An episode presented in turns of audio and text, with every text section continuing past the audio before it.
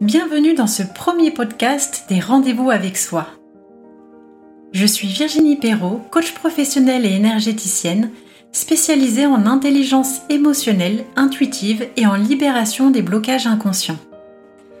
Ce que j'adore par-dessus tout, c'est expérimenter, tester, créer de la nouveauté dans ce que j'entreprends et pour cela, j'ai une proposition à vous faire en ce début d'année c'est celle de se retrouver ensemble deux fois par mois sous ce format afin de vous offrir la possibilité de prendre des rendez-vous avec vous-même. Un engagement qui va vous permettre d'avoir une meilleure compréhension de votre fonctionnement, des situations que vous pouvez vivre et dans lesquelles je souhaite vous apporter des pistes de réflexion, des clés simples et pragmatiques pour que vous puissiez avancer avec plus de sérénité et de confiance sur votre chemin. Et aujourd'hui, je souhaite démarrer ce premier podcast en vous partageant un peu de moi, un peu de mon parcours à travers mes différentes expériences. Pourquoi vous partager un peu de moi? Tout simplement parce que je me suis rendu compte, au fur et à mesure que j'évoluais, que j'attirais d'une part des cadres consultants en recherche d'un meilleur équilibre dans leur vie, et d'autre part des entrepreneurs ayant besoin de se libérer de leurs freins, de leurs blocages pour concrétiser leurs projets avec plus de joie et de fluidité. Leur point commun à tous, une haute sensibilité, souvent ignorée ou niée, une méconnaissance de leur mode de fonctionnement et une situation de vie personnelle ou professionnelle en transition. C'est aussi ce que j'ai vécu à travers mon parcours en tant qu'ancienne cadre dirigeante mais aussi en tant qu'entrepreneur qui se lance. J'ai baigné pendant près de 15 ans dans des boîtes internationales, conditionnées par un environnement où tout devait aller très vite. Performance et résultats étaient mes maîtres mots. J'étais cette femme dynamique, intuitive, passionnée, work addict, qui abattait une charge de travail phénoménale et qui mettait son travail au premier plan avant tout le reste toujours pressée par le temps, j'avais des tout doux à rallonge et je m'adaptais constamment aux situations et aux gens, dans une recherche de satisfaction de l'autre et de reconnaissance. En surface, tout allait bien. Je gagnais bien ma vie, j'avais un bon poste, j'aimais ce que je faisais, je voyageais souvent, j'avais beaucoup d'interactions sociales. Je représentais en quelque sorte cette réussite en étant partie de rien et en venant d'un milieu modeste. Mais intérieurement, c'était tout un univers que j'ignorais et dont je ne prenais pas soin. Je laissais peu de place à mon épanouissement personnel, ma vie sentimentale et familiale. J'avais également un mental hyperactif qui me causait beaucoup de stress et de rumination. Vous savez, le, hamster qui tourne dans sa roue, bah, c'était un peu moi, euh, avec une sensibilité qui me permettait de capter tout un tas de choses sur les gens sans savoir vraiment comment le gérer. Des émotions enfouies pour ne surtout pas montrer ma vulnérabilité et ne laisser apparaître que le côté femme forte, mais aussi un perfectionnisme poussé qui me mettait une pression constante. Jusqu'au jour ou des événements déclencheurs extérieurs, comme des deuils successifs, sont venus toquer à ma porte pour me remettre les pendules à l'heure et me montrer qu'il était temps de changer de cap et de direction. Là, deux choix se sont offerts à moi, écouter les signes ou résister en mode combat. Ce que j'ai pu observer chez les personnes que j'accompagne comme dans mon propre parcours, c'est que lorsque vous avez des événements déclencheurs qui viennent vous secouer, vous entrez dans ce que l'on appelle une phase de transition, une phase d'inconfort où tout ce qui avait fonctionné jusqu'à présent ne peut plus fonctionner de la même façon. Vous pouvez vous sentir en perte d'élan, de confiance en vous et en la vie, avec une motivation, une énergie fluctuante, une sensibilité exacerbée qui demande à s'exprimer de plus en plus fortement. Et là, vous vous dites, mais qu'est-ce qui m'arrive? Je veux revenir comme avant, c'était mieux. Seulement, vous ne pouvez plus faire marche arrière. Ce qui est important, c'est de prendre conscience que nous fonctionnons tous de manière cyclique, comme les quatre saisons, avec des phases d'élan, de désynchronisation, de désengagement et de renouveau. Identifiez où vous en êtes aujourd'hui, dans quelle phase vous vous situez, permet de mieux comprendre ce que vous expérimentez et de faire les meilleurs choix pour répondre à vos besoins du moment. Par exemple, si vous vous situez dans une phase de désengagement, appelée aussi la phase cocooning, vous êtes en train d'amorcer des changements profonds et durables. C'est la phase la plus inconfortable, mais c'est aussi là où s'opèrent les plus grandes transformations.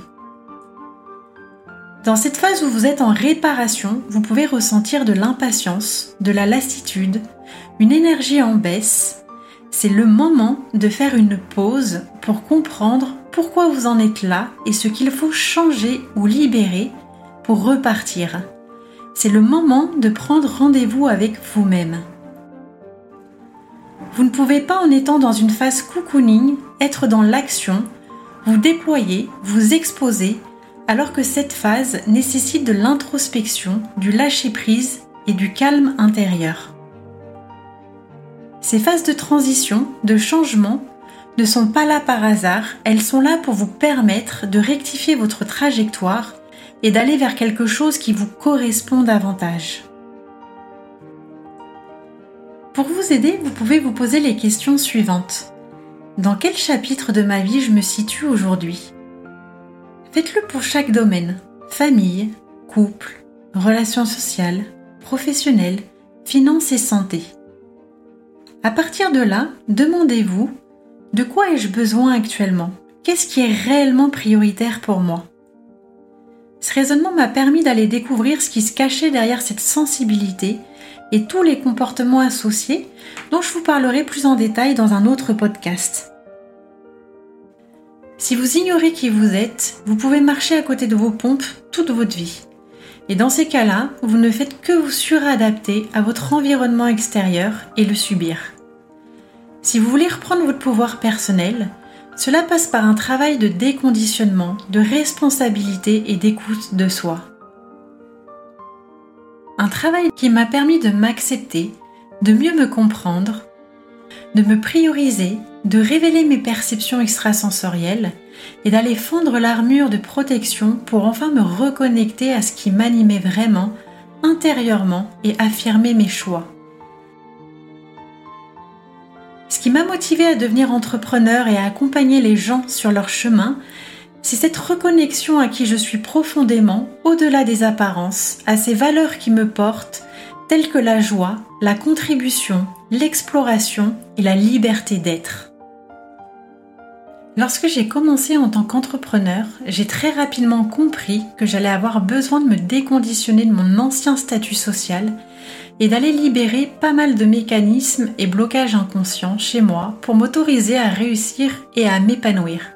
Comme par exemple apprendre à ralentir, cultiver un état d'esprit positif, développer mon intuition, me libérer de croyances et blessures bien ancrées, me libérer du regard des autres et m'exposer sur les réseaux sociaux.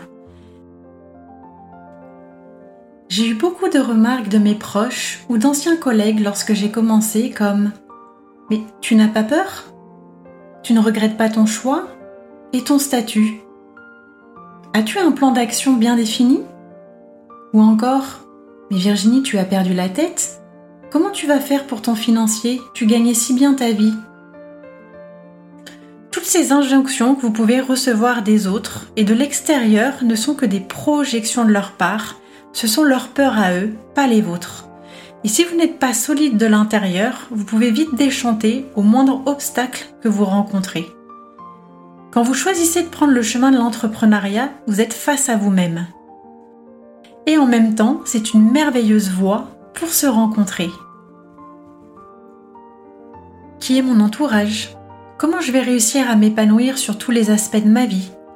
Qu'est-ce que je veux réellement? Comment j'existe autrement qu'à travers le regard des autres ou des réseaux sociaux? Savez-vous que le besoin de reconnaissance est souvent lié à un besoin de se sentir exister? Si votre besoin de reconnaissance est fort, je vous invite à une petite piste de réflexion sur qu'est-ce qui vous fait vous sentir en vie pour vous reconnecter à vos besoins internes et ne plus avoir cette nécessité d'aller chercher la reconnaissance à l'extérieur de vous. Si j'en suis là aujourd'hui, c'est grâce à tout ce cheminement, mes formations, un travail énergétique de fond, mais aussi grâce au coaching de l'être que j'ai intégré. c'est parce que j'ai été mon propre outil et que j'ai travaillé sur une dimension globale, à la fois énergétique, émotionnelle, spirituelle et mentale, que je peux aujourd'hui incarner toute ma puissance dans mon accompagnement. J'ai cette envie de contribuer davantage dans ce monde en aidant un maximum de personnes à se réaliser, s'épanouir et trouver leur propre équilibre. Je vous remercie de m'avoir écouté. Si ce podcast vous a plu, n'hésitez pas à me laisser un commentaire ou un message sur mon site virginiepero.com et je vous retrouve très vite pour d'autres sujets. C'était Virginie des rendez-vous avec soi et je vous dis à bientôt